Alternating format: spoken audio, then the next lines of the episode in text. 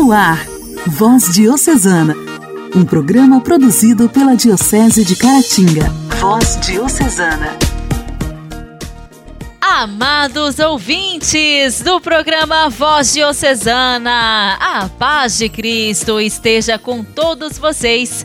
Nesta quarta-feira, 27 de abril, estamos iniciando o programa Voz Diocesana. Eu, Janaíne Castro, com muita alegria, chego mais uma vez para apresentar para vocês este programa, produzido pela Diocese de Caratinga. Muito obrigada a todos pela audiência. Voz Diocesana. Voz Diocesana. Um programa produzido pela Diocese de Caratinga. Hoje, dia 27 de abril, nós celebramos o dia de Santa Zita, virgem e padroeira das empregadas domésticas. Ela nasceu em 1218, no povoado de Monsagrate, perto da cidade de Lucca, Itália. Era de uma família pobre, numerosa e camponesa, mas recebeu a riqueza da vida em Deus em seus ensinamentos. Aos 12 anos, Zita foi trabalhar em uma casa de família para não se tornar um peso, visto que era de uma família pobre e numerosa. Ela não teria salário, mas em troca de seu trabalho receberia comida, roupas e o necessário para seu sustento.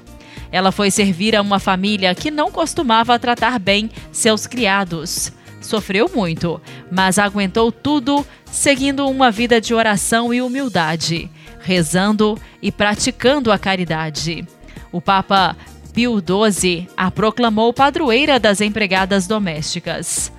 Costumava dividir tudo o que recebia e tinha com o próximo.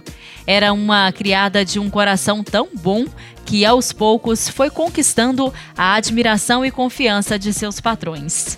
Em contrapartida, os funcionários que conviviam com ela tinham inveja e ainda zombavam muito de suas atitudes, a ponto de acusá-la. Certa vez foi surpreendida pela patroa após ser acusada de estar tirando os alimentos da dispensa e dando aos pobres. Na ocasião, a patroa perguntou o que estava escondendo no avental e ela respondeu que eram flores. E ao levantar o avental, uma chuva de flores caiu e cobriu seus pés. Em outra situação, na véspera de Natal, ela encontrou um homem na rua com frio na entrada da igreja de São Frediano. Para aquecê-lo, pegou um manto caro emprestado de seu patrão. No dia seguinte, foi recriminada por tal ato, mas neste mesmo dia, um idoso desconhecido chegou no povoado e devolveu o manto. Todos os cidadãos acharam que essa atitude foi tomada por um anjo. A partir daí, a porta da famosa igreja ficou conhecida como Porta do Anjo. A sua vida sempre foi marcada por sua obra de dedicação total aos pobres, doentes e necessitados.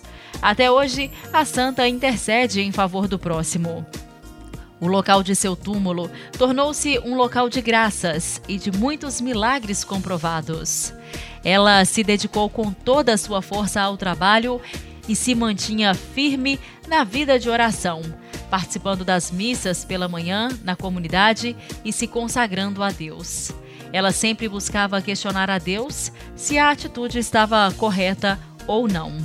Santa Zita faleceu no dia 27 de abril de 1278 e rapidamente a sua fama de santidade se espalhou por toda a Itália, chegando até a Inglaterra. Seus restos mortais repousam na capela de Santa Zita, na igreja de São Frediano, em Lucca. Em 1652, foi feita a exumação do corpo e constatado que repousa intacto. Este acontecimento serviu para confirmar sua canonização em 1696 pelo Papa Inocêncio XII. Santa Zita, rogai por nós. A alegria do Evangelho. O Evangelho. Evangelho. Oração, leitura e reflexão.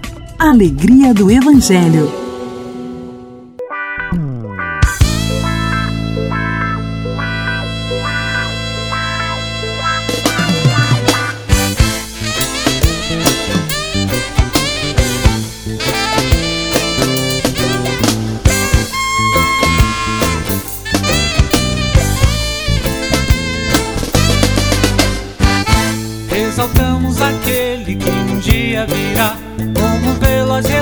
Relâmpago no céu surgirá.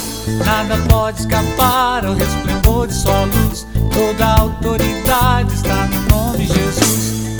Todo joelho se dobrará diante daquele que vai reinar.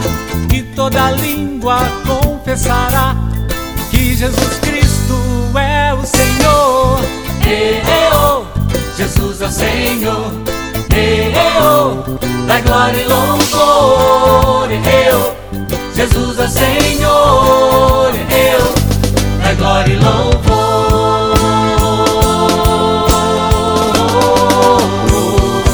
Jesus é Senhor, Jesus é Senhor, Jesus é Senhor,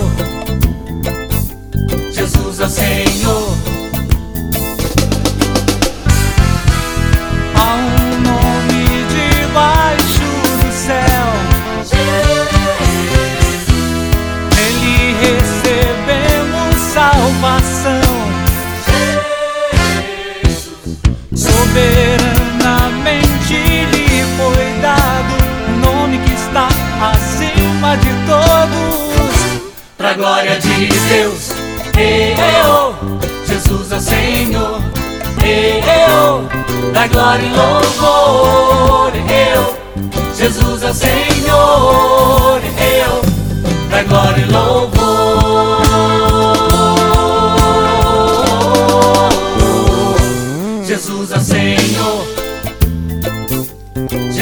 Senhor,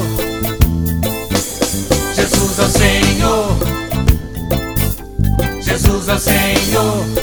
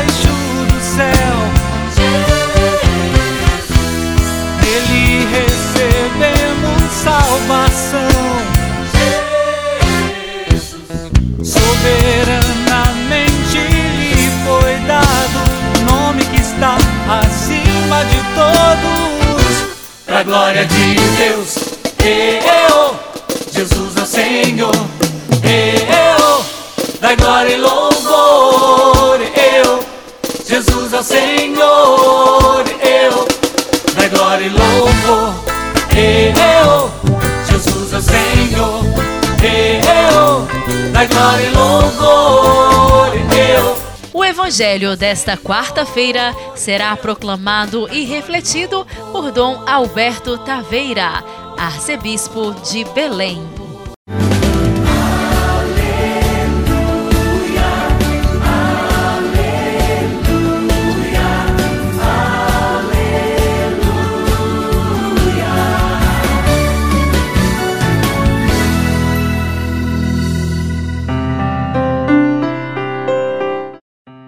Deus amou tanto o mundo que ele deu seu Filho unigênito para que não morra todo que nele crê, mas tenha a vida eterna. De fato, Deus não enviou seu Filho ao mundo para condenar o mundo, mas para que o mundo seja salvo por ele. Quem nele crê não é condenado, mas quem não crê já está condenado, porque não acreditou no nome do Filho unigênito. Ora, o julgamento é este: a luz veio ao mundo, mas os homens preferiram as trevas à luz, porque suas ações eram más. Quem pratica o mal odeia a luz e não se aproxima da luz, para que suas ações não sejam denunciadas. Mas quem age conforme a verdade aproxima-se da luz, para que se manifeste que suas ações são realizadas em Deus. Estar diante da luz. Se você quer tirar uma mancha de uma roupa, não vai fechar um quarto e ficar na escuridão. Você, para enxergar as manchas a serem tiradas, precisa estar no lugar claro. Aproximar-se da luz, da força da palavra do Senhor, de Sua presença salvadora, faz com que nós experimentemos a liberdade. Porque o fogo do amor de Deus queima para purificar. O Filho do Homem, e é Jesus que se refere a si mesmo, veio não para condenar o mundo, mas para que o mundo seja salvo por ele. Veio para dar a salvação, a graça e a liberdade. Ser cristãos é ser homens e mulheres que acreditam na força da graça, no amor de Deus que é capaz de mover o mundo inteiro, é capaz de transformar a vida das pessoas, modificá-las radicalmente. Essa é a nossa fé, essa é a nossa vida. É assim que nós nos aproximamos da luz, nos deixamos transformar pela graça de nosso Senhor. O batismo recebido produza todos os seus frutos em nós, porque sabemos que não estamos condenados, mas experimentamos a graça que vem do próprio Senhor de libertação, de salvação e de vida plena.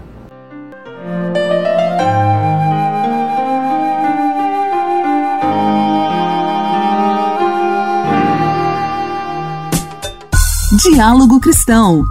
Temas atuais à luz da fé. Diálogo Cristão.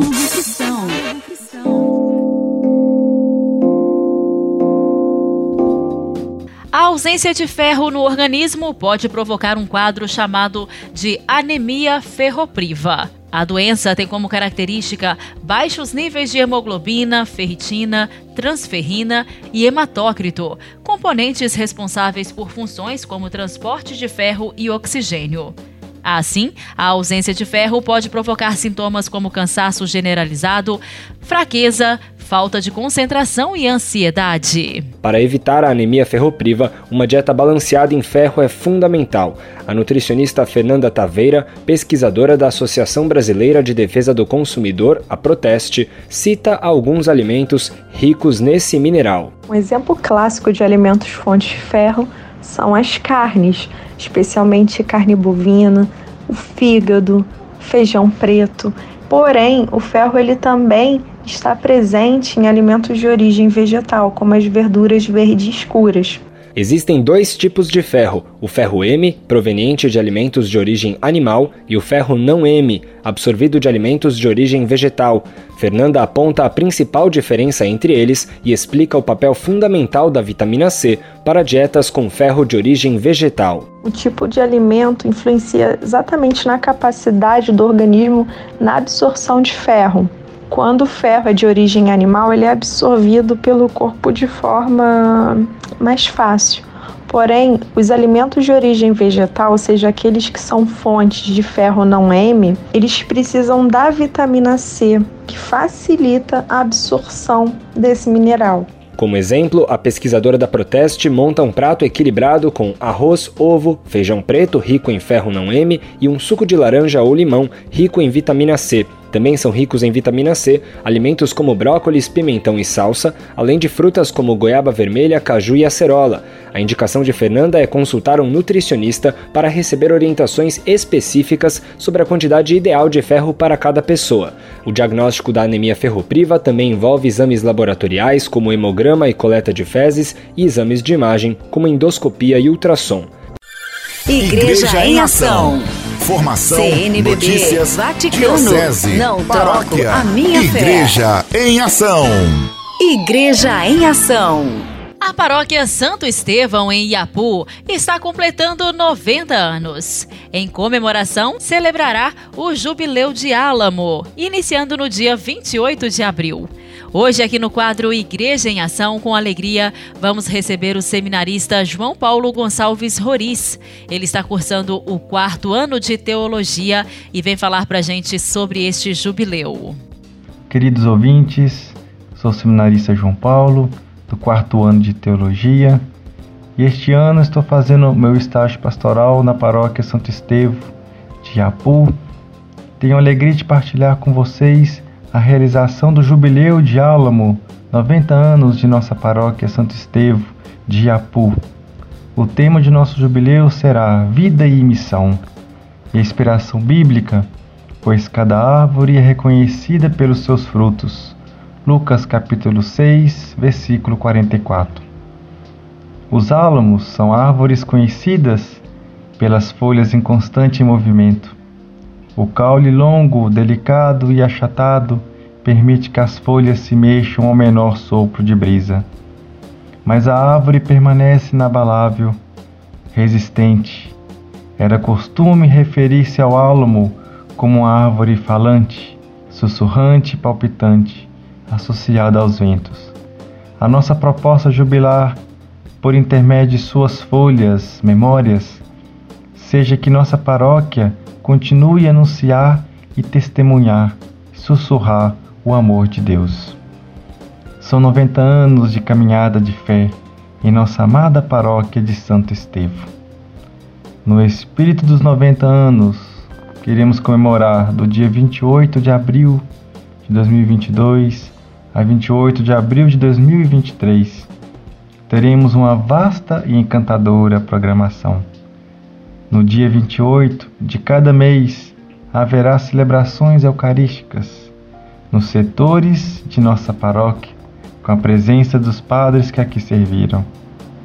Inspirados pela itinerância missionária, a imagem do nosso padroeiro Santo Estevão, adquirida aproximadamente em 1925, na reconstrução da capela simboliza a religiosidade dos moradores do município, que mantém sua vida em torno de sua igreja e irá perpassar todas as nossas comunidades paroquiais.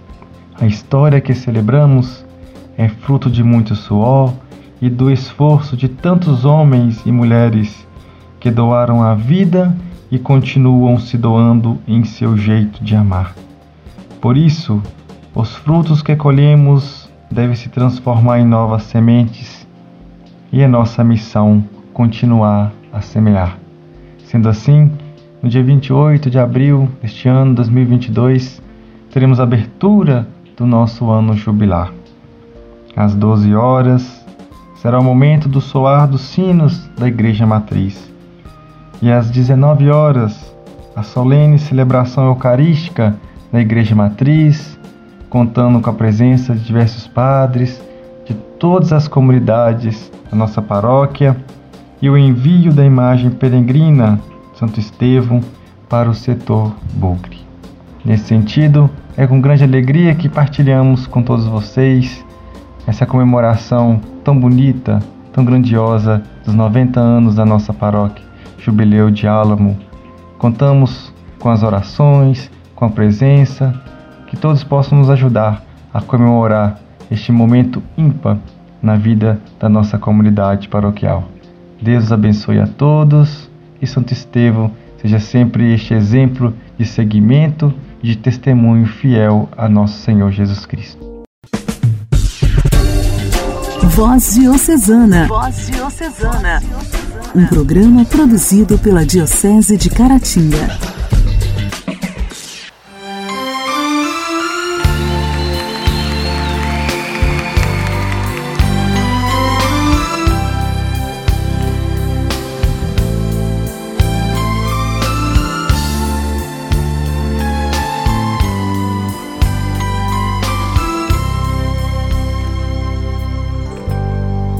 Caminhos de nosso Senhor, só quem ama percorreu, só quem sonha conheceu. São caminhos cheios de amor, que nem sempre o sonhador é capaz de entender. Alguém me disse que sonhou que estava numa praia caminhando com Jesus. E olhando o céu, viu sua vida, tanta estrada percorrida, sempre em busca de uma luz. E olhando as marcas na areia, viu ao lado dos seus passos as pegadas de Jesus. E aí ele falou: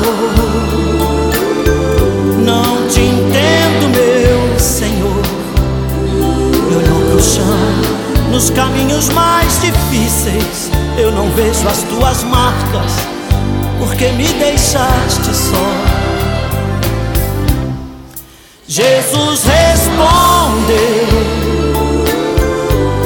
Os passos são só meus, jamais te abandonei.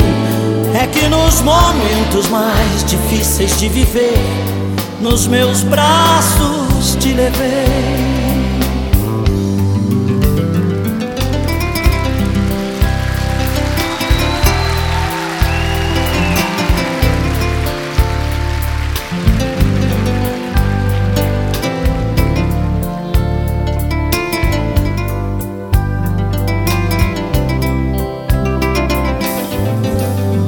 Alguém me disse que sonhou que estava numa praia caminhando com Jesus.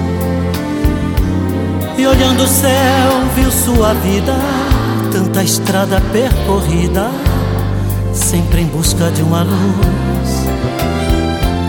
E olhando as marcas na areia, viu ao lado de seus passos as pegadas de Jesus. E aí ele falou: Não te entendo, meu Senhor. E olhou pro chão, nos caminhos mais difíceis. Eu não vejo tuas marcas, porque me deixaste só. Jesus respondeu: Os passos são só meus jamais te abandonei. É que nos momentos mais difíceis de viver, nos meus braços te levei. E aí ele falou, falou o quê? E olhou pro chão, nos caminhos mais difíceis, eu não vejo as tuas marcas, porque me deixaste só. Jesus respondeu. Respondeu o quê?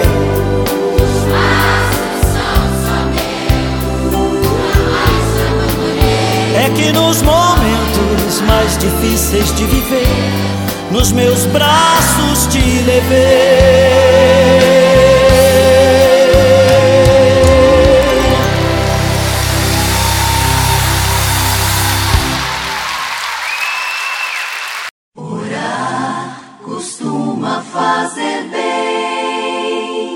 Intimidade com Deus. Esse é o segredo. Intimidade com Deus. Compadre Elias Garcia. Elias Garcia. Costuma fazer bem. Olá, meus irmãos e minhas irmãs. Continuemos a meditar sobre nossa vida espiritual e hoje vamos falar sobre o autoconhecimento, a autoaceitação. O problema é que o desejo de controlar a nossa vida muitas vezes contribui tanto para corromper a nossa vida espiritual, como parece contribuir para melhorar a nossa vida pessoal. Uma coisa é dispormos-nos a encomendar um futuro que determinamos para nós próprios. Outra, totalmente diferente, é dispormos-nos a governar a Deus. Teresa de Ávila diz o seguinte: Há mais lágrimas derramadas sobre orações que foram atendidas do que sobre aquelas que não foram correspondidas. Às vezes, obtemos aquilo que queríamos unicamente para descobrir que nos sentimos muito mal por isso. Outras vezes, obtemos aquilo que não queríamos e, afinal, damos conta de que foi muito melhor para nós do que a nossa opção alguma vez poderia ter sido. A oração é o talento para sermos capazes de colocar a nossa vida nas mãos de Deus e confiarmos o caminho que se abre à nossa frente, que o que desejamos quer não. Ao fim e ao cabo, se Deus está comigo, que diferença poderá fazer no final a forma como chegarei ao meu destino? Nunca o que faço é que conta. É aquilo em que eu me torno por causa do que eu faço que no final será a medida real da beleza da minha vida. Rezemos juntos. Deus de amor, dai-me a tua graça de aceitar o caminho por onde seguirei, me levará finalmente para casa. Me conduzirá tanto a mim como a ti. Deus te abençoe e até mais.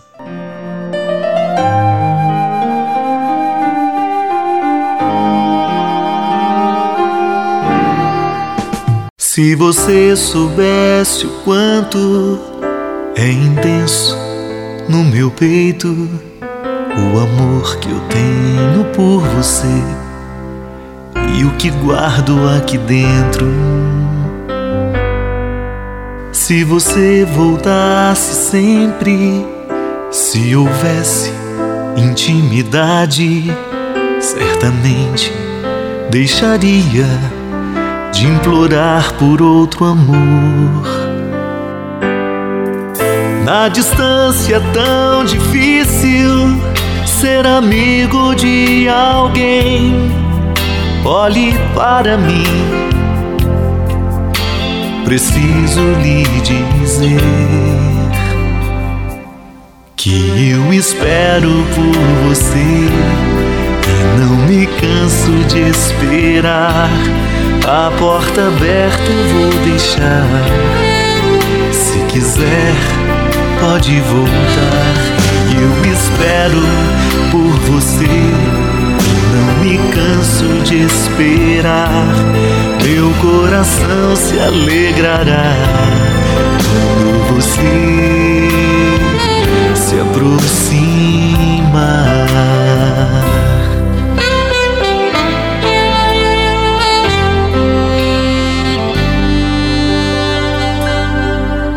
Se você se aproximasse do meu peito transpassado, se aos pés da cruz ficasse, saberia o que é o amor. Se o amor que me oferece é tecido de palavras, eu lhe estendo os meus braços mostro em gesto que é o amor. Na distância é tão difícil ser amigo de alguém. Olhe para mim, eu preciso lhe dizer que eu espero por você não me canso de esperar. A porta aberta eu vou deixar. Se quiser, pode voltar. Eu espero por você. Não me canso de esperar. Meu coração se alegrará quando você se aproximar.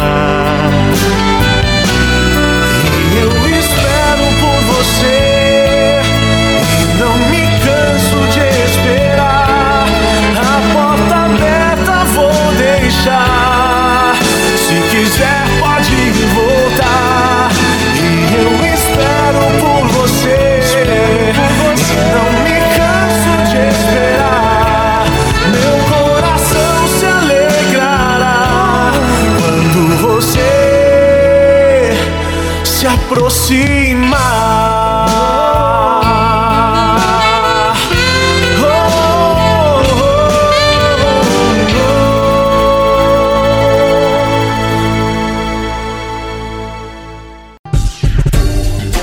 Voz Diocesana. Voz Diocesana.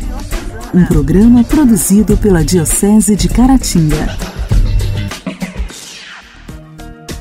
Meus amigos, o programa desta quarta-feira já está terminando. Deixo aqui o meu abraço fraterno a cada um de vocês e já o meu convite para que todos estejam em sintonia também amanhã no nosso programa, no mesmo horário, aqui através da sua rádio preferida.